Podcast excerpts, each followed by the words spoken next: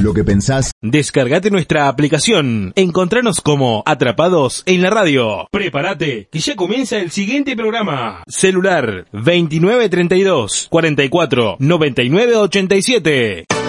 Un espacio para tu música.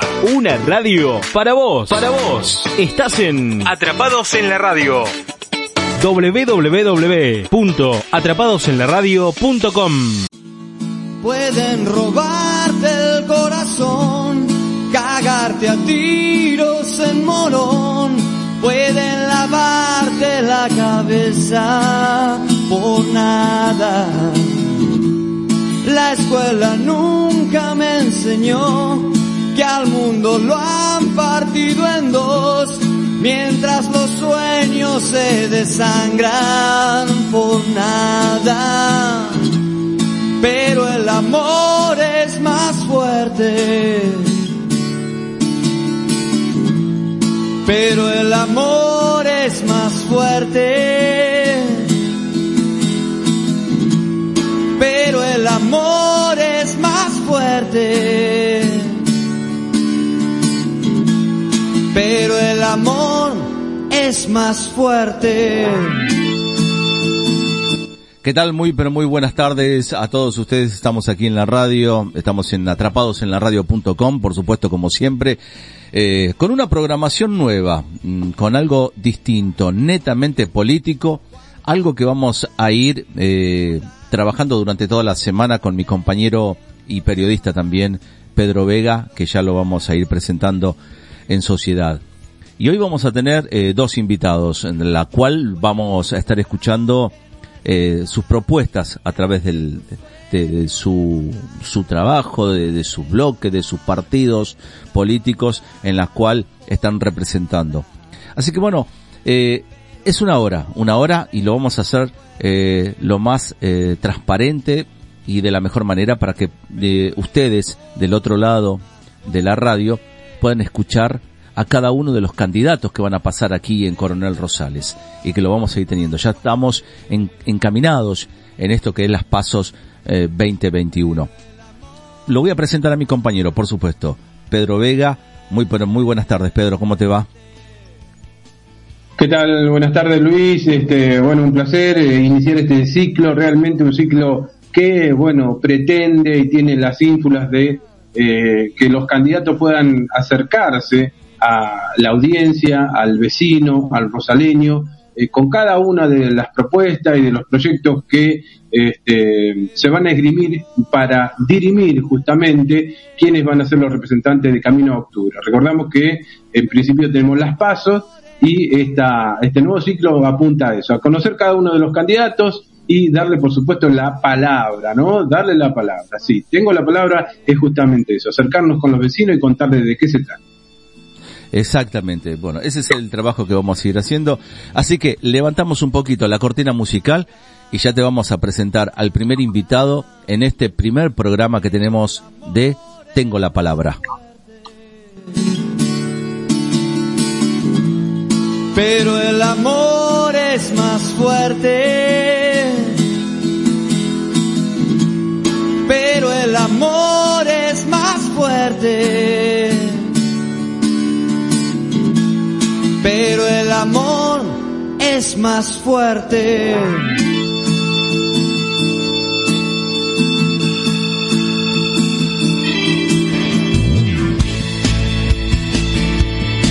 Más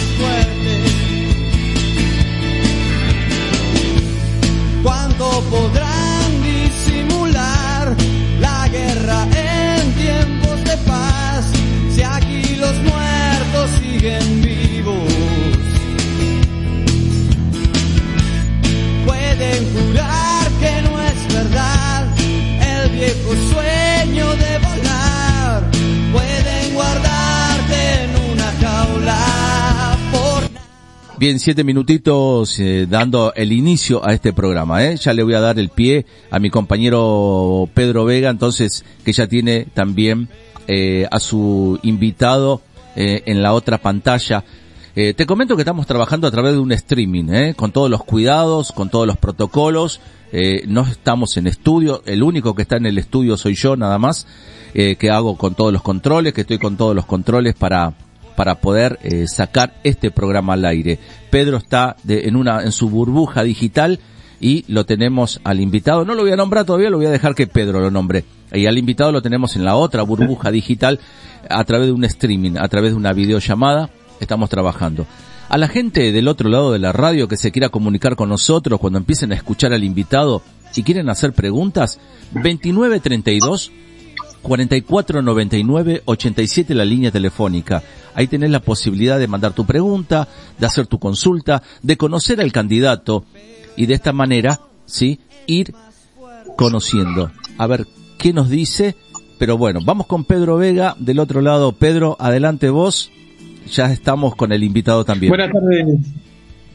Bueno, buenas tardes, Guillermo Osili, eh, agradecido porque participes de este ciclo, bueno, que un poco eh, tiene la idea de, de presentarse en sociedad, por supuesto, y debatir un poco la nueva política. La política dentro de un, de un ámbito de pandemia. Así que este primero te saludo para que tengas la posibilidad de saludar a la edición. ¿Cómo te va, Guille?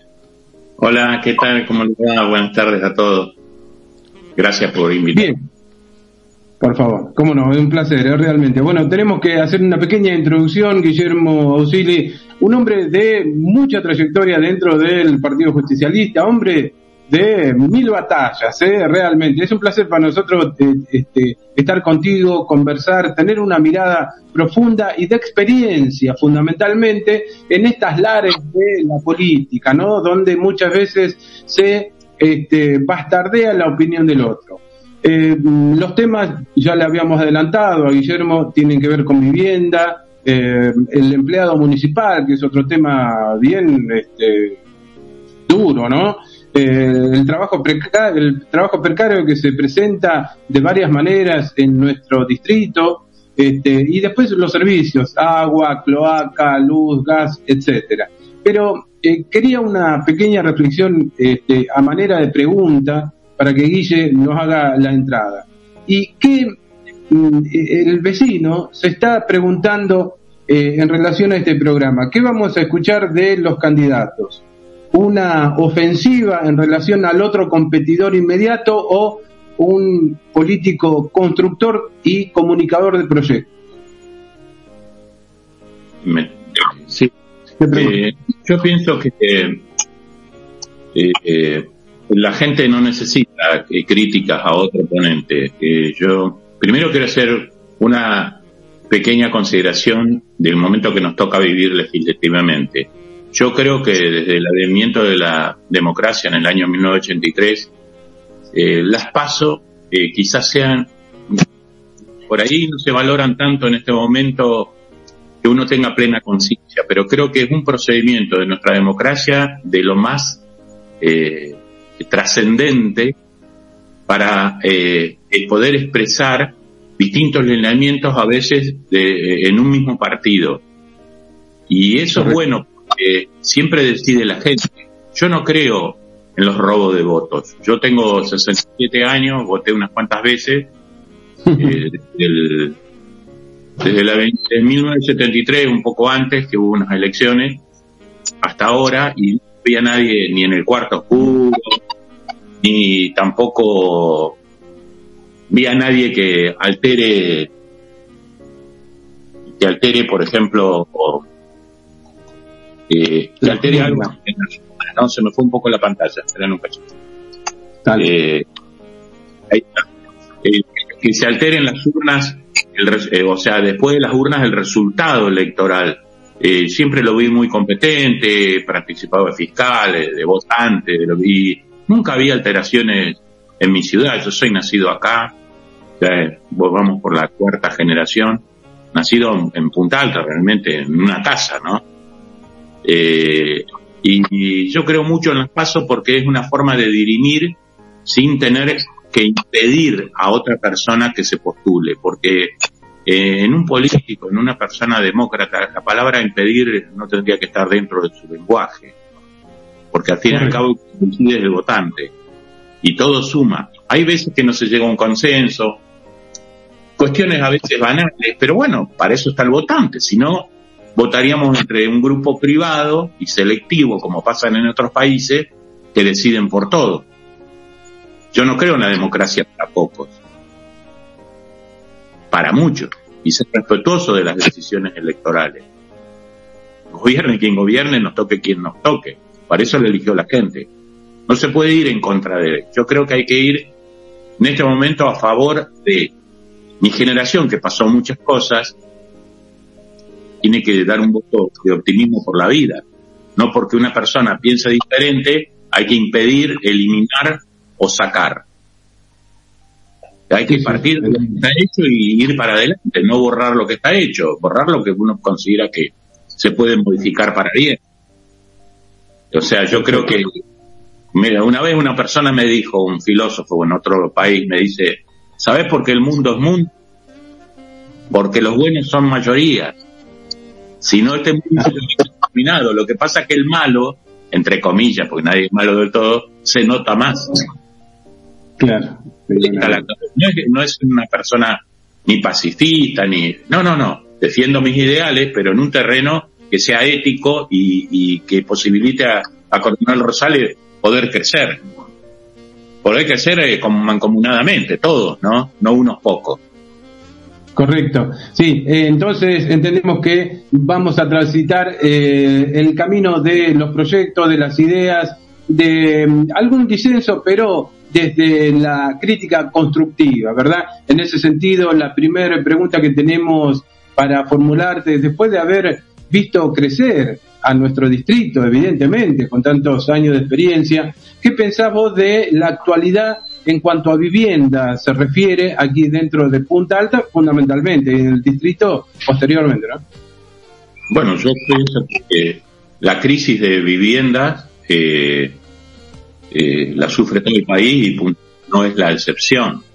Eh, eh, yo creo que hay que incentivar y buscar las relaciones mm, por encima de la municipalidad, porque esto no es un tema netamente municipal, pero sí las relaciones que cada uno tenemos para traer agua para su molino, en este caso Punta Alta, para que haya créditos blandos, incentivo a la vivienda, incentivo para aquel que tiene un terreno o no a construirse su vivienda, eh, y desde el ámbito municipal se puede favorecer con reducción impositiva, eh, hay que alentar todo esto porque la gente le cuesta mucho llegar a una vivienda por método eh, con, un pan de sueldo.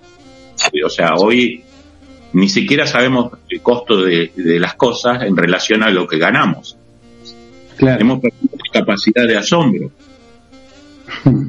Es la inflación, ¿no? Sí, sí, la inflación, hay un pequeño desacomodamiento en cuanto a los precios, que va más allá de, del comerciante, si cobra mucha ganancia o no. Eh, o sea, hoy un buzo para un chico vale siete mil pesos.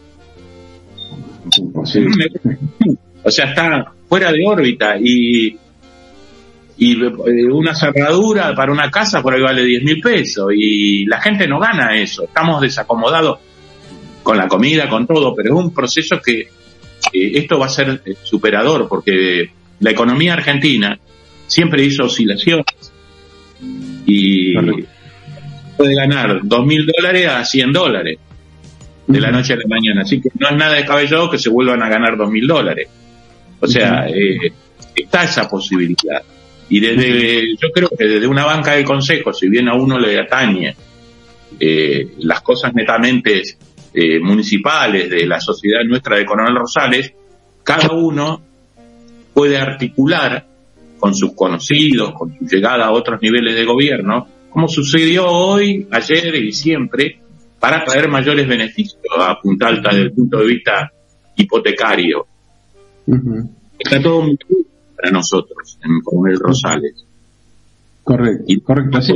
que vemos son de gente con recursos o pseudo sociedades a nombre de, de XX sociedad anónima que gente que puede. Bien, que pueda, pero hay mucha gente que no tiene y que no la está pasando bien en cuanto a vivienda a nuestros alrededores. Sí, hoy eh, visitaba los eh, matutinos de Buenos Aires a nivel nacional y hay una noticia que es bien importante, por eso la traigo a la conversación, y es que el gobierno toma una medida bien importante en relación al segmento de eh, trabajadores que gana el mínimo, algo así como 27, 28 mil pesos, y le abre la puerta para algún crédito hipotecario. ¿sí? Este, así que los plazos y los intereses son muy, muy, muy accesibles, muy cómodos y se nota la preocupación del gobierno nacional de abordar este tema que realmente es urticante, no solo aquí en Rosales, sino en el país, ¿no? Sí, bueno, esos créditos eh, pueden resultar en las primeras cuotas un poco onerosos, como nos pasó a todos, pero con el tiempo sabemos que un crédito hipotecario termina siendo de una cuota irrisoria. Y me parece bien porque eh, la tierra es de todos nosotros y es una manera de, que la, eh, o sea, la sociedad tiene que elevarse en su conjunto. Nunca una sociedad creció cuando es para unos pocos, de la identidad que sea. Y es cierto que lo importante de la patria es el otro. Y no es una posición ideológica. Yo no puedo estar bien si mi vecino no come. claro. Claro, Si a mi vecina le falta el gas. Porque si yo estoy bien con eso, cualquiera, eh, bueno, tenemos que ir a una atención médica porque hay cierto grado de dictación psicológica. Uno no va a asumir la culpa del mundo, pero tampoco va a festejar ante la necesidad del otro. o sea, hoy se han desvirtuado muchas cosas y también se han desvirtuado eh, los sueldos de los trabajadores, todo, en cuanto al municipio también, yo acompaño mucho los reclamos que hacen los municipales, para nosotros es una fuente de trabajo muy importante, o sea, a mí no me importa que el trabajador se lleve el 60, el 70% del presupuesto, si eso hace que la ciudad funcione y ellos sean un poco más felices. Me preocupa que haya gente puestos políticos o ejecutivos fuera del ámbito de una carrera que ganen un sueldo desmesurado cuando no se justifica frente a una situación como la que estamos viviendo el conjunto. Ahí viene la importancia del otro. ¿Me explico? y, y en los municipales, en el 95% de las veces que yo vi en mi vida los reclamos municipales, tenían razón. claro. Tenían razón. Sí, sí, sí. Sí, máxime, eh, máxime Guillermo, que este, hay acuerdos y convenios que están firmados, digamos. Acá hay un juego tenebroso realmente que se mm, vislumbra en una política, efectivamente, ¿no? Eh, recién hablábamos de una crítica constructiva y nos parece desde ahí que no se puede, eh, digamos, eh, avasallar esos derechos, porque finalmente, ¿qué es un trabajador? Es un aportante de un sistema que nos da obligaciones, pero también nos da derechos. Sí, eh, y aparte consume, y aparte mueve la rueda de la economía. Cuando yo era chico, los trabajadores del Estado los decían que eran un peso para la sociedad. No, todo hace la economía. Es un trabajador municipal, o un militar, porque todo el mundo gasta y todo el mundo mueve la rueda del consumo. La rueda del consumo va más allá de una posición económica que sea capitalista, comunista, la usan todos. Los países del mundo que han progresado, sea Rusia, China, Estados Unidos, Francia, se basan en el consumo. Si la gente tiene plata en el bolsillo, gasta. Y si gasta, se consume. Pero por eso hay que ir con ideas innovadoras y sociales. O sea, yo lo que veo a, gestión municipal es que falta creatividad no es que falta, por ahí no, no lo han pensado, yo no quiero pensar que lo, que lo hacen adrede, porque uno no es el dueño de la verdad, ni yo tampoco. Pero falta creatividad para movilizar la parte económica y productiva en general de Coronel Rosales. Hay muchas formas de, de, movilizarla. Y te, mira, por ejemplo, te digo una, si nosotros redujéramos los impuestos municipales a los comerciantes, no lo digo a los frentistas, a la mitad de los ingresos por un año, a todo aquel comerciante que registre su empleado en blanco y a todo aquel que se inicia o pone una fuente productiva que en base en, no sé, membrillo, lo que sea, digo cualquier chabacanada, no cobrarle el impuesto directamente por un año. Porque el que, establece, el que está establecido sufre, pero tiene plata. Pero el que se inicia necesita más apoyo que nadie, porque a su vez va a tomar gente nueva dentro del mercado laboral que no tiene trabajo. Hay muchos jóvenes sin trabajo. Entonces, son ideas creativas. O sea, para sacar un, o bajar un impuesto, uno por la ley de presupuesto tiene que decir con qué lo va a suplantar. Pero eso se arregla en los términos económicos. Para eso hay contadores, para eso hay economistas en todo el municipio. Se pongan a trabajar. Si ellos saben que bajando de un lado tienen que ingresar por otro. ¿Me explico? muy técnico, pero eh, el efecto es muy social. Sí, la gente no comprende el término técnico, pero sí sabe cuál va a ser su beneficio. Y es una manera de movilizar. En una época puntal, cuando cobraba la base y todo, parecía Estambul una semana. Gente por bueno, para todo, para la persona, para el comercio. O sea, eh, yo lo que veo, no se puede ganar medio millón de pesos en un puesto ejecutivo cuando al trabajador municipal se le paga 40 un poco de consideración. O sea, no se, no, no se puede olvidar uno de dónde empezó. Yo, empecé de abajo y me fue bien, pero nunca me la creí. Perdón que les meta un bocadillo que no viene al tema. Sé, Yo sé cómo plantearlo y cómo lucharlo, pero no en contra de, a favor de una idea en común y, de pulir la idea. Pero yo con, mis épocas, bueno, en una novela puse la ley del espejo de Auger. Llevarse un espejito como usaban las viejas de antes, perdón lo de las viejas, pero yo también soy viejo, eso para maquillarse, redondito, que uno lo habrá visto a la madre, capaz que lo usan ahora también. Y cuando uno se cree demasiado capaz, mirarse la cara en el espejo, porque nada se ve cuando uno está subido arriba de la nube. Las cosas se ven desde el llano. Y no es que uno se la dé de humilde, nada, sino que uno está bien cuando lo demás está bien. Si no comprenden esa idea, no, hemos comprendido nada. Y yo lo que veo ahora, eh, eh, hablo de nuestro ámbito, una falta de sensibilidad por el, el otro, el trabajador. Pasa ya que a veces se ponga terco el trabajador, pero es comprensible. Cuando a uno le faltan las cosas, cuando uno no llega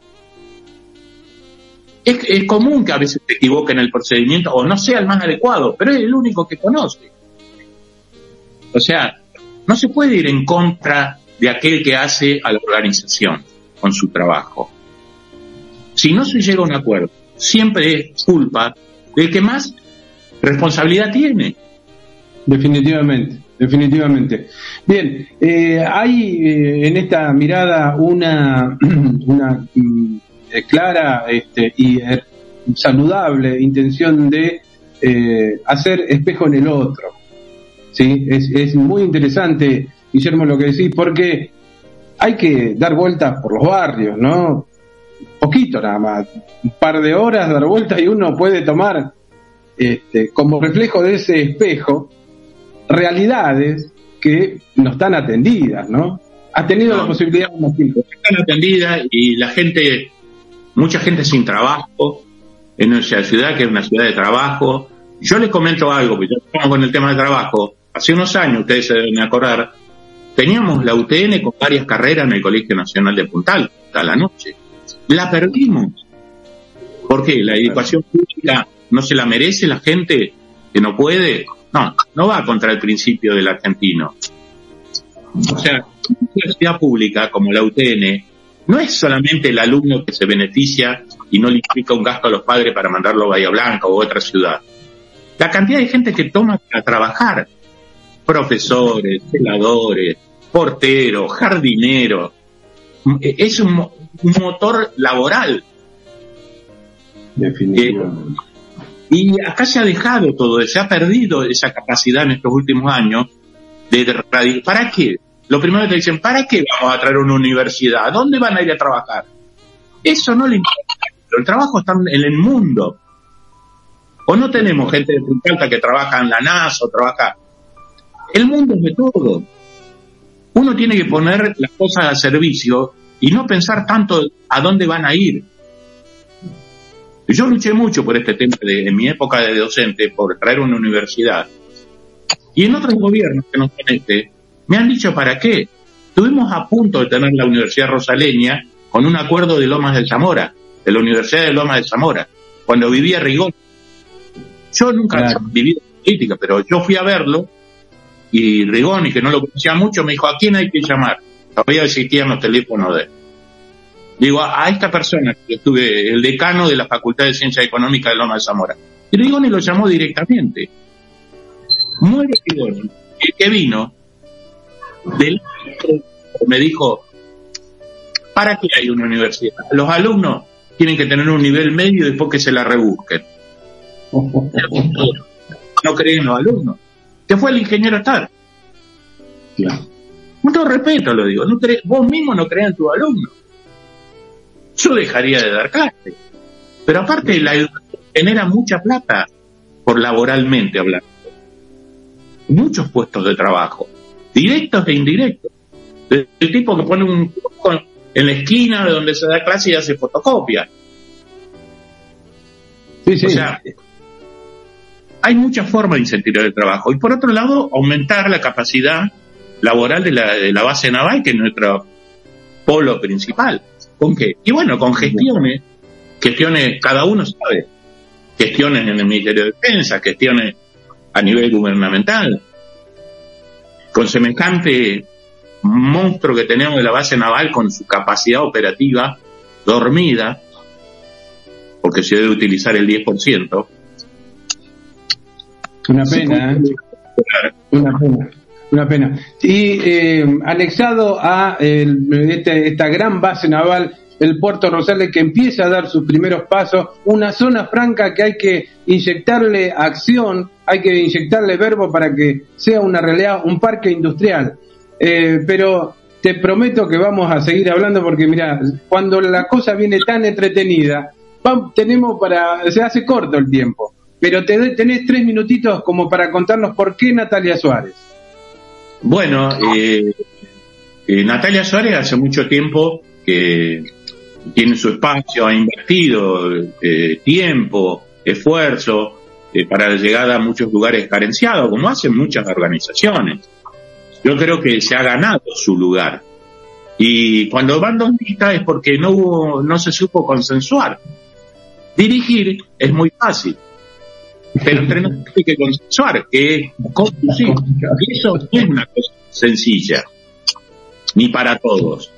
Sí, cuando no hay un acuerdo, no hay un acuerdo, y en muchos por ahí el bolsillo, el estómago manda la cabeza al cerebro, ¿sabían?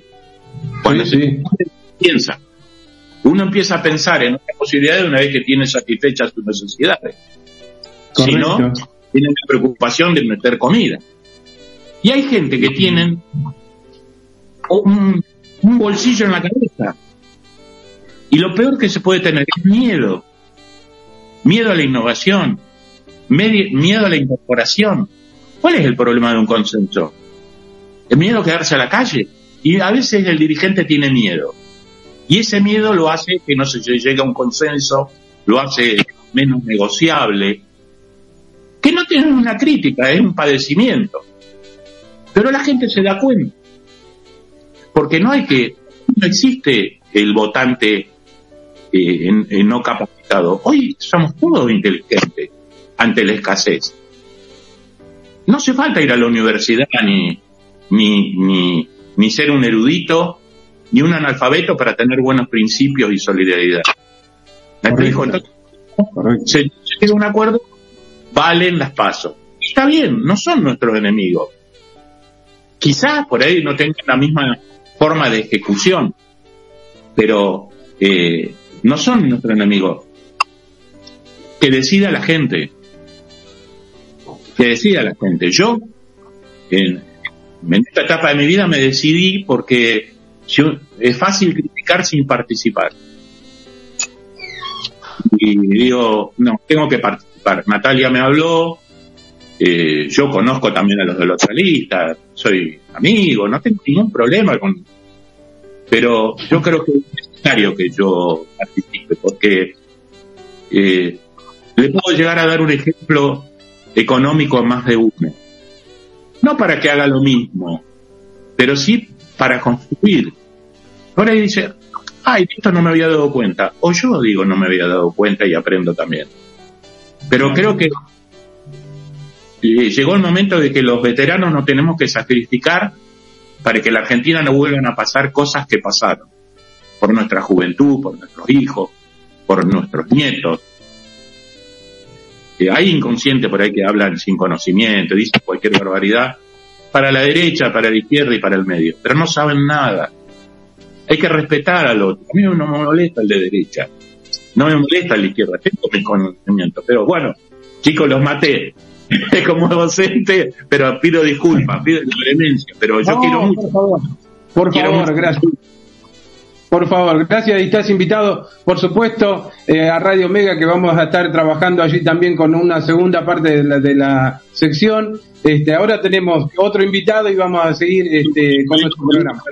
Y, y, le quiero transmitir, primero agradecerle y segundo decirle a, a, nuestra ciudad, a nuestros conciudadanos que, que, que, decidan, que no tengan miedo, que decidan cualquier cosa, pero que nuestro grupo no les, no les va a fallar en la banca siempre vamos a hacer una voz de reclamo y de construcción y de, y de comprensión también del, del, que piensa diferente. Perfecto, Guillermo Usili, gracias. Hasta la próxima. Disculpen los tensos. Muy bien, no, muy bien. Guillermo Usili estuvo con nosotros, le invitamos a que se quede en el programa escuchándolo por lo menos en la web www.atrapadosenlaradio.com. Ahora, en el próximo bloque, otro de los invitados que tenemos acá, tengo la palabra 2021. Levantamos un poquito la cortina musical y ya volvemos. Pueden robarte el corazón, cagarte a tiros en morón, pueden lavarte la cabeza por nada la escuela nunca me enseñó que al mundo lo han partido en dos, mientras los sueños se desangran por nada. Pero el amor es más fuerte. Pero el amor es más fuerte. pero el amor es más fuerte. Pero el amor es más fuerte.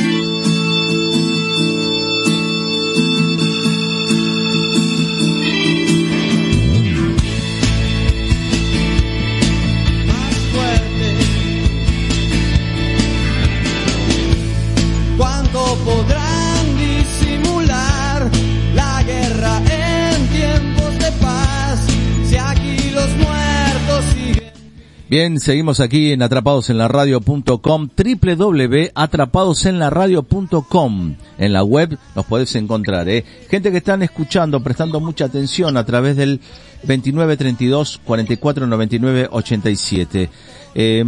y tenemos mucho para hablar, ¿eh? Hay muchos que tienen la palabra. Nos vamos al segundo bloque ahora. Segundo invitado lo presenta Pedro Vega, como siempre, así de esta manera. Adelante, Pedro. Bueno, buenas tardes, querido Abel Mejías. Bueno, ¿qué podemos decir de Abel? Un ciudadano este, ya radicado en nuestra ciudad, comerciante, mm, profesional, este, veterano de guerra. ¿sí? Esto hay que hacer la mención porque, bueno, si hay compromiso patriótico es a través de los veteranos, por supuesto, ¿no? Em, con inquietudes, eh, ya hoy trabajando a nivel regional, ¿sí? De sexta sesión, este, por el partido NOS. ¿Verdad? Eh, Abel, ¿qué tal? Buenas tardes. Está ahí saboreando un mate. Eh, saludamos, por supuesto, a toda la audiencia. Hola, ¿qué tal, Pedro?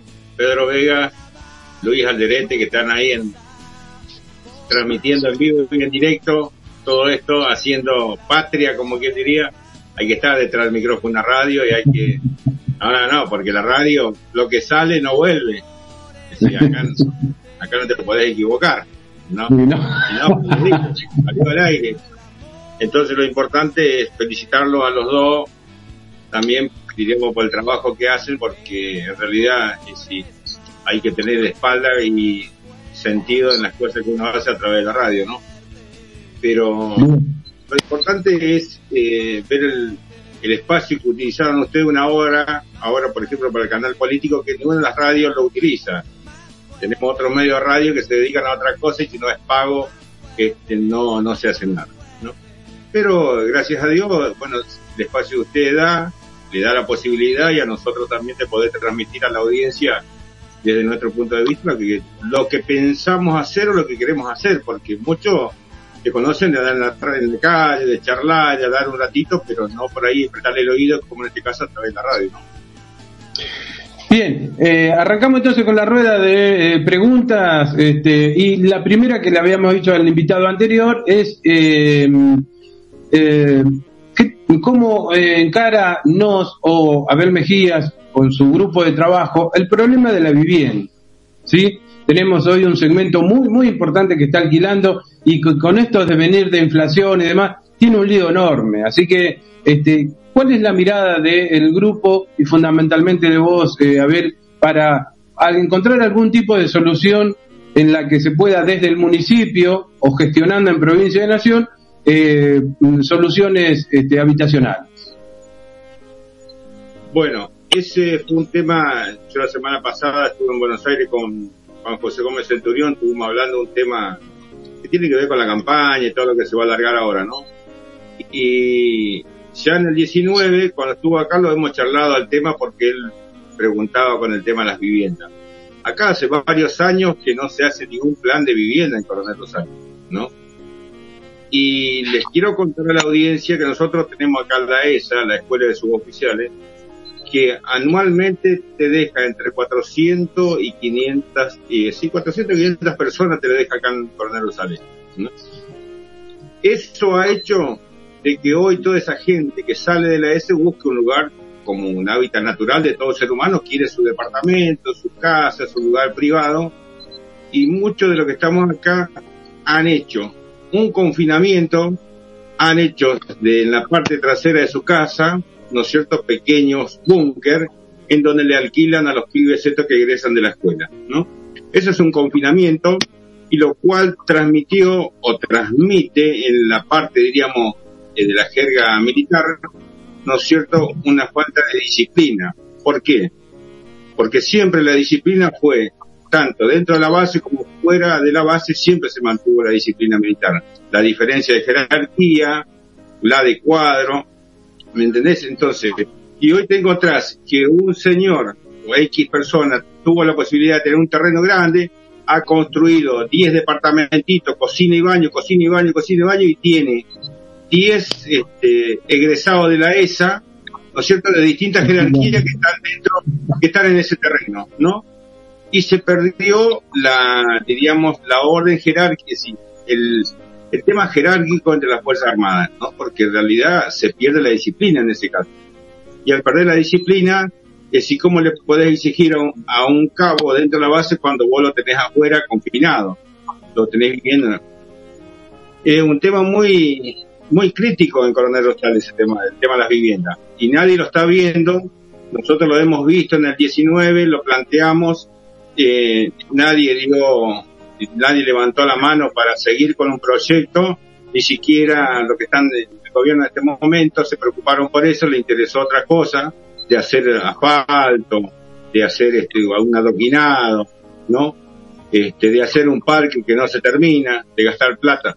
Pero bueno, eh, son políticas distintas. Yo creo que el ciudadano que me está escuchando en ciertos aspectos me va a estar dando la razón porque tiene que ver con lo que es nuestra ciudad.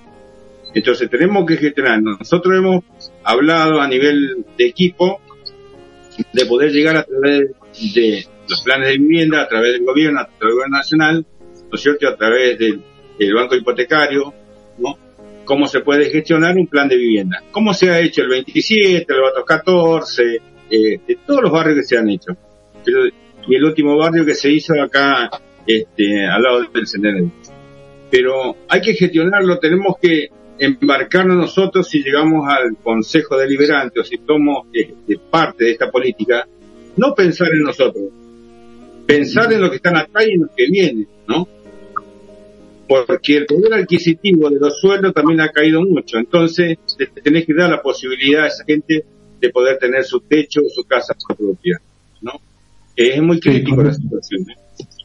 Sí, eh, más allá de, este, de esta mirada que es oportuna y es este, muy, muy certera, evidentemente, ¿no? Eh, se, eh, la disciplina que se logra adentro se pierde por completo afuera y bueno, muchas veces ocurren hechos desgraciados que se pueden evitar. Em, hay otro tema que nos interesaba puntualmente, vos que estás recorriendo la ciudad como todos aquellos que le interesa nuestro lugar, es eh, los graves problemas de servicio que tenemos, agua por caso, de cloaca. ¿Qué mirada tenés en relación a eso y con tu grupo, no? Si estuvieron dando vueltas eh, por los barrios, visitando. Eh, sí, yo más que nada lo viví el año pasado, el, año pasado, el anteaño, que salía a recorrer los barrios, que si mientras estábamos en pandemia, lo que se podía, yo salía y miraba ¿no es cierto?, la distinta problemática del agua. Ahí nos dimos cuenta que estando todos en sus casas, ¿no es cierto?, empezó a escasear el agua en la época de verano y bueno, en invierno tenemos un problema grave con el tema de tubería. Levantaron presión de agua y reventó todo, ¿no? Pero eso por qué? Porque yo hablando con gente de AXA me dice, Abel dice, acá nosotros hace más de 40 o 50 años que no cambiamos un caño. Que si nadie, todo prometen, todo hacen, este, eh, diríamos, una quintita para las cada dos años entusiasmar a la gente, entusiasmar a las personas para que lo voten y después sigue lo mismo, porque si te fijas para atrás, tenés un montón de proyectos de APSA, de Coronel Rosal, de Bahía Blanca, ¿no es cierto?, que eh, vienen desde hace rato y no han hecho nada. Son, diríamos, títulos, pero no se llega a la ejecución, ¿no? Entonces también es importante eso llevarlo a provincia, desde el NOS, o de la gente que tengamos en gobierno, ¿cierto? Tanto en el Consejo de, la Magistratura, ya sea de, provincia, diríamos las cámaras, si es que logra entrar este Juan José Gómez Centurión y los, los distintos este, candidatos a diputados provinciales y nacionales que tenemos, esos proyectos, ¿no? Para que la gente tenga servicio. Por ejemplo, en el barrio Laura, te voy a comentar el barrio Laura, hasta en la calle Jesús María y Rosario, Rosario y Jesús María, sí, hasta ahí. Hasta ahí llega el agua potable, hay un caño y de ese caño se han enganchado un montón de casas que han surgido en esa zona, ¿no? Entonces, no, tienen presión de agua. ¿Por qué? Porque hay un solo caño y de ahí se engancharon todos. Si el agua es un servicio importante, indispensable para la gente, para la vivienda. Eh, te digo porque he estado con gente hablando de eso y no, no tenemos agua. tenemos que traer el agua nosotros mismos, comprar caño negro y hacer 200, 300 metros e ir enterrando el caño para traer agua, ¿no? Lo mismo pasó, lo mismo pasó acá en el AT7, ¿no? El AT7 sobre la calle Valcárcel, eh, más de dos años y pico, tres, pidiendo y luchando para que le den el agua, ¿no? A través de los vecinos, porque he sido testigo de eso, a través de los vecinos se llegó de que la municipalidad haga una pequeña inversión y pueda darle agua, ¿no es cierto?, a esas casas que están en Valcárcel, que son 500 metros de caño. Es conectar 500 metros, hacer una pequeña licitación, como han hecho con una empresa, vino, en una semana le instalaron el agua y los vecinos quedaron, a ver, yo creo que hay maneras de hacer la cosa, lo que no quieran es otra cosa, y si quieren usar la plata para otra cosa también, es decir, ese es el sentido común que tenemos que llevar adelante para que la gente lo vea, si no solamente como dijo el otro, como dijo recién este Guillermo, eh, ¿para qué ganar tanta plata vos? Tan... Yo no necesito plata, si entro como, vamos a poner, la gente lo vote y entro como concejal, no necesito la plata del Consejo Liberante para vivir, porque gracias a tengo mi sueldo, bueno, ya me jubilé, tengo mi taller mecánico, tengo otras actividades que este van me van dando un rédito, diríamos, económico también, no me quedé únicamente con lo mismo. Pero además este hay que verla, como él dice, sacar la cara y mirar, sacar la cabeza y mirar afuera qué es lo que está pasando, ¿no? De nada sirve que vos andes, en una 4x4, andes paseando un auto nuevo, mirando cómo está. La calle Colón, te voy a decir algo, la calle Colón, que está frente al cementerio, tiene un bache, no sé, debe estar por cumplir 20 años ya, debe estar por dar el DNI, ¿no? Ha pasado, sí, está, salís, cuando salís de, por Humberto y tomás este Colón para ir para el lado del Gotri, hay un lomo de burro que se ha hecho por una cuestión del asfalto y está un cráter. Está frente al galpón de la municipalidad. Está ahí a 30 metros. Y si ese pozo, por eso digo, ya este, debe ser mayor de edad el pozo ese. ¿No? Sí, y todo el mundo lo pasa. Y el intendente lo debe pasar porque él si se va con su auto lo pasa por ahí. Cuando viene, bueno, cuando viene no tanto, pero cuando sale lo pasa, lo tiene que esquivar el pozo y está al frente del corralón, está ahí a 50 metros. Es si esas cosas me entonces la gente y se enoja y la gente eh, reniega y es cierto, tiene razón, pero tampoco el, municipio eh, ejerce, diríamos, ciertas garantías en ese aspecto. che, tenemos el pozo a 50 metros de usted, cuando salen con el camión con brea y asfalto, échele un poco de brea y tapa el pozo. Estamos frente al cementerio, ¿o no? ¿Lo has visto? No, como ese un montón. Pero no me quiero detener solo en este tema porque el tiempo es corto y seguramente, obviamente, vas a estar como invitado en varios de los programas que vamos a estar este, trabajando. Pero hay algo que nos llamó mucho la atención a los medios y es que se te vio eh, muy activamente eh, trabajando en relación a las deficiencias que tiene IOSPA. Eh, se te vio acompañando a, la gente, acompañando a, los damnificados por diferentes situaciones que le ha ocurrido. Contanos un poquito en detalle porque el vecino hay cosas que no sabe y esta es algo que debe saber que están trabajando. Bueno, el tema IOSPA, recuerda el año pasado, ya por marzo del año pasado, hicimos un, entregamos un petitorio, ¿no? Al, este, al directorio de Liopa, al señor Pérez, ¿no cierto? En base a los reclamos que se venían haciendo por la falta de cobertura de todos los socios, ¿no? que tiene más de 600 mil afiliados a Liosba, hacer un promedio de 5 mil pesos cada uno, sacar la cantidad de plata que recauda por mes, ¿no? Promedio estamos hablando. Este, entonces, eh, no se cubrían este, los gastos, los insumos de oncológico, los insumos de lo que tiene que ver con insulina. Es decir, mucha gente, decir, estamos hablando de gente mayor, por ahí eh, dice, no, que la tecnología, que hagámoslo por esto, por internet, pero hay personas mayores que realmente no están con la tecnología. Entonces, está el tipo que está acostumbrado a la farmacia con su receta, va, lo ve al médico, le firma la receta, va a la farmacia y le tira su médico. Bueno, se cerraron muchas farmacias, tanto locales como eh, provincial y nacional es cerrada por falta de pago porque el IOFA no le paga y bueno, está bien. Si no le paga, ¿cómo van? Tenés que tener espalda como farmacéutico para entregar un medicamento oncológico que vale 200 mil pesos. Tenés 20 enfermos oncológicos en Coronel Rosales, te imaginas la plata que tenés que tener para el remedio. Bueno, eh, fuimos personalmente con el señor Cruz a hablar con el, en ese momento, hablar con el director de IOFA estaba acá, ¿no? Este, y era Urrutia, el capitán de Urrutia retirado, él dijo que él cumplía órdenes de Buenos Aires y únicamente se limitaba a eso, así que él estaba como algo que figuraba nada más en la parte de oficina. Eh, se hizo el reclamo administrativo, pero después también se un consenso, ¿por qué? Porque los reclamos administrativos dentro del ámbito castrense, de las fuerzas militares como nosotros, los tenemos que hacer en forma individual. No se puede hacer en forma grupal, ni digamos, no puede agarrar un papel, hacer un reclamo y todos firman abajo el reclamo por una cuestión, diríamos, de ley, nosotros, personas militares, lo tiene que hacer a través del reclamo personal, en forma individual. Se hizo un pequeño formato y se envió. Cada uno iba haciendo su formato y iban enviando a Buenos Aires. ¿Qué sucede después en julio? En julio Pérez manda una auditoría que cayó en mano de Rafeca, ¿no es cierto?, de la obra social. Ahí se, se judicializó todo y se paró todo. Es decir, que en este momento, si yo le quiero hacer un reclamo a Dios, se lo tengo que hacer a Rafeca, porque él es el que tiene la causa. Es decir, al margen de todo lo que se está haciendo, ¿no? Es decir, hay mucha gente que no lo sabe, los reclamos, y, uno reniega, y no pero sí, y te siguen metiendo la mano en el bolsillo, aumenta el sueldo, te aumenta la obra social. Yo este mes pagué, yo sinceramente te digo, este mes pagué 9.500 pesos de obra social y soy yo solo. ¿Eh? A ver. Es mucho no es que le estoy mintiendo.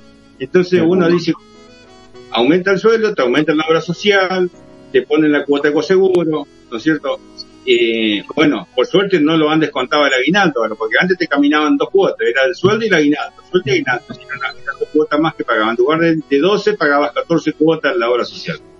Y todo ese tipo de cosas han hecho, ¿no es cierto?, que se arme un grupo. Y ahora hay también dentro de la provincia y dentro de cada provincia están armando un, grupo, ¿no es cierto?, que tiene que ver con IOFA de suboficiales de personal militar retirado que están eh, pidiendo la personalidad jurídica. ¿Para qué? Cuando vos tenés personalidad jurídica podés actuar, si no, no podés hacer nada. Al tener personalidad jurídica yo me acerco al centro, a ese centro de atención, digo, mire, yo necesito, entonces, esa oficina hace el reclamo administrativo y el Ministerio de Defensa te lo tiene, o la IOFA te lo tiene que responder. Rossi en su momento, Rossi en su momento se comprometió, dijo, no, nosotros vamos a hacer esto, prometió, algunas cosas se hicieron, otras no se hicieron, pues quedaron en el, dando vuelta. La semana pasada, esta semana, el domingo, el listo dijo, muchachos, yo me voy, los dejo en mano al que vendrá nuevamente y otra vez arrancar de nuevo con todo lo que viene, ¿no? Así que te prometen, cada dos años prometen algo, te mantienen contento y cada dos años se van diciendo, ¿no? Y no se concretan las cosas. Bueno, o sea que este, nos vamos a tener nuevas noticias en relación a este, a este tema. Pero bueno, eh, como te decía, vamos a tratar de abarcar varios temas porque es bueno saber las propuestas de, cada uno de los invitados, ¿no? Y hay un tema que es escabroso, digamos, ¿no? Este, la relación que tiene el Ejecutivo Municipal con el empleado de comercio, ¿no? Eh, perdón, con el empleado municipal, con el trabajador municipal. ¿Qué, ¿Cuál es tu mirada y de qué manera se puede solucionar esto? Bueno, Primero, eh, según la información que tengo, el, el municipio le va dando escala jerárquica, ¿no es cierto?, a los empleados. Yo he hablado con varios que están en el municipio y a mí nunca me llamaron que vaya a rendir un examen para ascender de categoría. Siempre mantienen la misma. Al contrario, estoy en categoría 12 y me dan un plus por ser jefe de tal lugar, un plus de 4 mil, 5 mil pesos y me siguen manteniendo así. Pero ¿qué sucede? Cuando ese empleado municipal llegue a los años y se jubile, se va a jubilar con la categoría 14, no con la categoría 20, como se tiene que jubilar, ¿no? Entonces se jubila con la mínima. Eso es lo que tenemos que defender nosotros y eh, el gremio también tiene que defender eso, ¿no?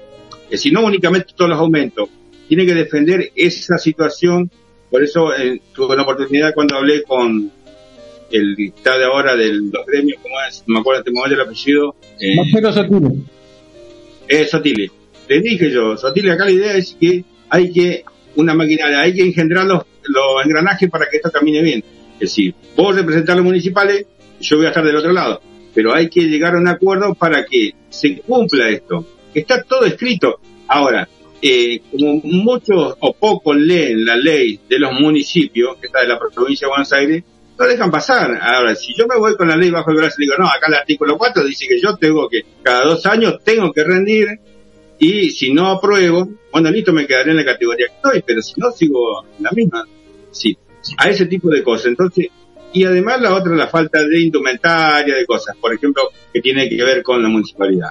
Yo te leo algo del presupuesto, te paso el presupuesto que le votó el Consejo Deliberante para este año a la Municipalidad de Coronel Osales. Tiene para gastar 1.814 millones de pesos. ¿Sí? Eso es para gastar esto. Así que bueno, de los cuales hay obviamente que está dividido el presupuesto para cada área, ¿no?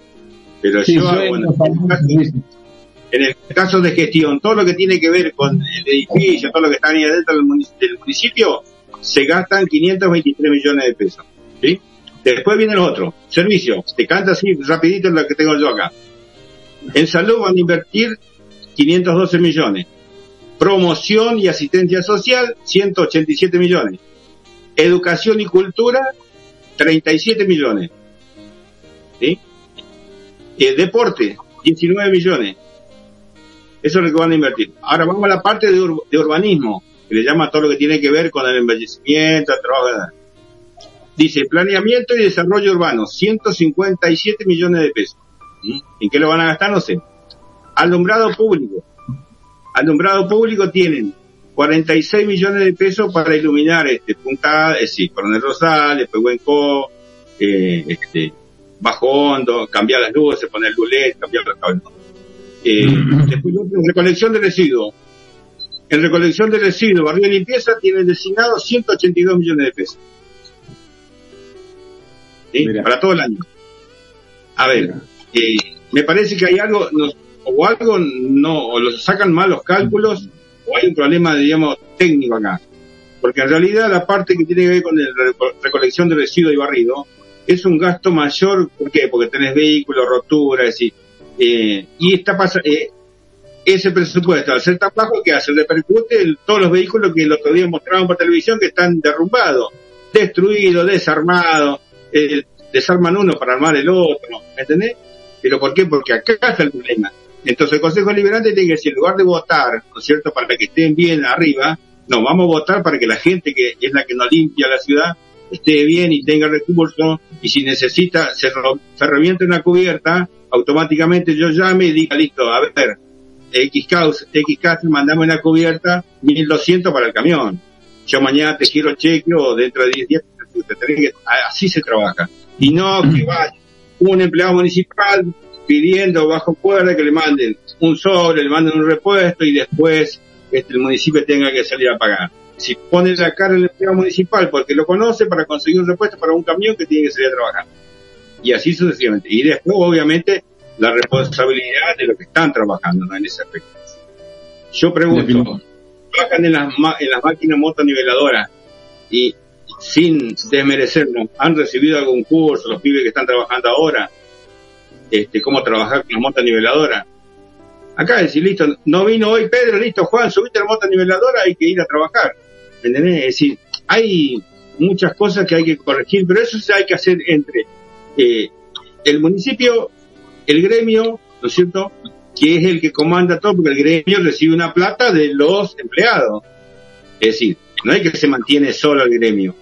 Los empleados municipales le dan un aporte a Sotil en este momento para que él se mantenga. Listo, si yo te doy un aporte, mírame, vamos a hacer la cosa bien, eh, vamos a trabajar con el municipio de cierta manera que podamos este, tener ropa, tener cursos, capacitación, hay un montón de cosas, ¿no? Pero eso, yo por lo que veo, por lo que hablo con la gente, no, dice, nosotros seguimos trabajando normalmente, no, te cambian de un área al otro, no, no, hoy mañana trabajas más acá, te pasas al otro. ¿Mm? Bien. Bueno, eh, por supuesto, vamos a volver a convocarte este, y después, por supuesto, a tu primer eh, precandidato a consejero escolar, al segundo candidato a concejal y demás. Eh, tenemos que hacerlo ágil, así que es muy posible que la, la, otra semana ya contemos con un poquito más de tiempo. Lo que hoy queríamos es una presentación en general de todos los precandidatos y este, ya para la otra semana tener más tiempo. Eh, ¿Por qué debería votar al, al NOS aquí en Rosales? Lo último. Bueno, esto es muy sencillo. Nosotros pedimos que se vote al NOS porque, primero porque somos un partido político nuevo que se reanuda dentro de todo lo que está pasando, no surge de la unión de varios patriotas que dijeron, no, esto no va más, nosotros no nos gusta cómo se está manejando, vamos a tratar de cambiar y de que la gente, la ciudadanía vuelva a nuestro principio. Entonces se arma lo que es el NOS a través de Gómez Centurión a la cabeza y todo el resto nosotros empezamos a trabajar eh, unidamente para llegar a esto. Eh, yo creo que la ciudadanía está cansada de un partido y del otro. Es como decimos nosotros, como se van cambiando la camiseta de un lado al otro Hoy dejan una banca, se pasan para el otro lado, dentro de tres años, cuatro, dejan la banca y se pasan para el otro y siguen viviendo del Estado. A ver, sin, eh, sin responder a la gente, porque en realidad el votante es, se deja llevar, ¿no es cierto?, por las promesas. Y se tiene que acordar que las promesas que hicieron en el 2015, estamos en 2021 y todavía no se cumplieron, ¿no?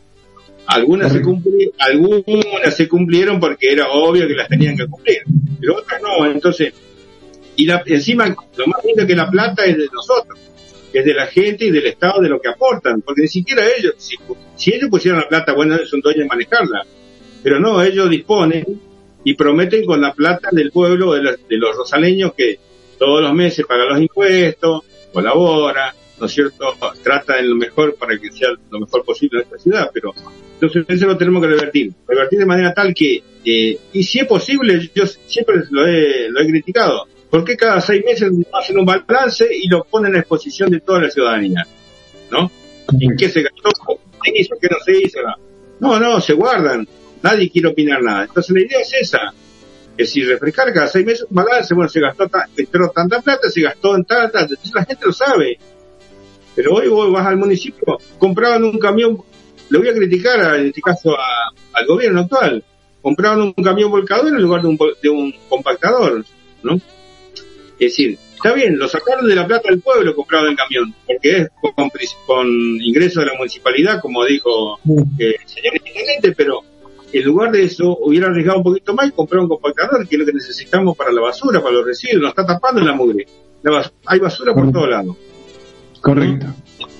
Bien, eh, a ver Mejías, este, por supuesto, siempre agradecido de tu participación, no solo acá, en el diario, en el panorama digital, en este, los portales de noticias. Realmente este, siempre es bueno conversar contigo y fundamentalmente que la gente vea todas estas miradas que falta, falta realmente difundir la palabra y los hechos y la mirada específica de los candidatos. Te doy la palabra a Luis.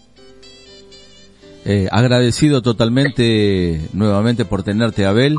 Sabes, como dijo Pedro, este es un proyecto que lo veníamos masticando entre los dos porque queremos escuchar a todos los candidatos de todos los partidos y obviamente que volverás a estar acá y estarán algunos de tus compañeros de lista también, obviamente porque queremos escuchar no solo a los titulares, como siempre, sino que también tenemos que escuchar al resto de la lista, porque a veces, como dijeron el invitado anterior, a veces figuran en la lista personas que ni sabemos quiénes son, o de qué se trata, o qué han hecho.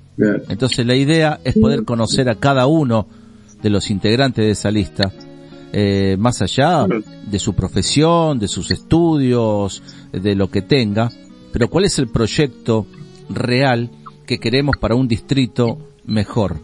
Y, como dijiste vos también, Abel, dejar de dar tantas promesas. Basta de promesas, estamos en el 2021 y es como que todavía seguimos con promesas. ¿Hasta cuándo vamos a seguir con promesas?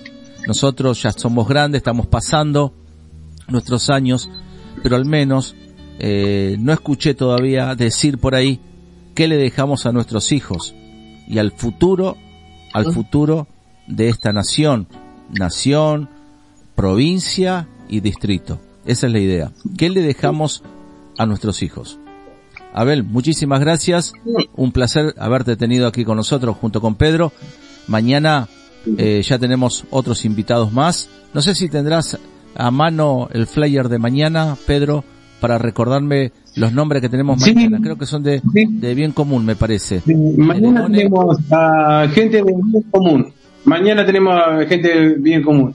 Eh, Leandro, Lisandro de la Dore y a Matías Mesa, un joven eh, licenciado, eh, empleado este, civil y bueno, con una mirada bastante disímil, pero bien interesante porque juventud y experiencia. Así que en la próxima seguramente vas a estar ocupando un espacio exclusivo de una hora con tu consejero escolar. Así conversamos largo y tendido.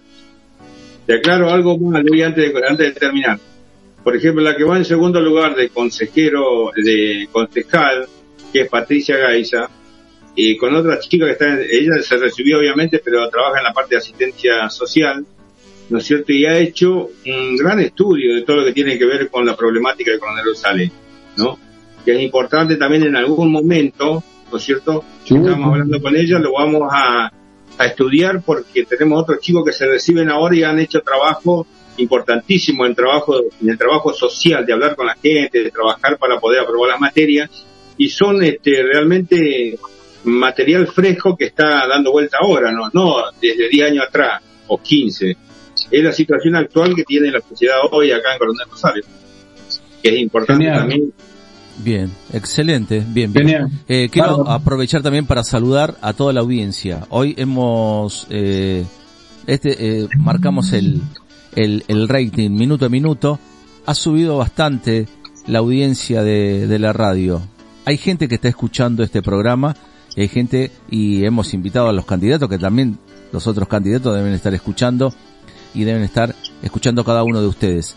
Así que gracias a la gente y obviamente que la línea de comunicación no se han animado, saludan nada más, pero no se han animado a hacer preguntas. Le pedimos a la audiencia 2932 que lo pueden ir agendando al número telefónico de la radio para que puedan hacer sus preguntas a los candidatos. Así que mañana eh, quédate con nosotros. A partir de las 18 horas volvemos a estar aquí en Tengo la Palabra 2021. Nos despedimos de todos ustedes. Gracias por estar con nosotros aquí en la radio. Chau. Hasta mañana. Un espacio para tu música. Una radio para vos. Para vos. Estás en Atrapados en la Radio. www.atrapadosenlaradio.com Pueden robarte el corazón, cagarte a tiros en morón, pueden lavarte la cabeza por nada. La escuela nunca me enseñó que al mundo lo han partido en dos, mientras los sueños se desangran por nada. Pero el amor es más fuerte. Pero el amor es más fuerte. pero el amor es más fuerte. Pero el amor es más fuerte.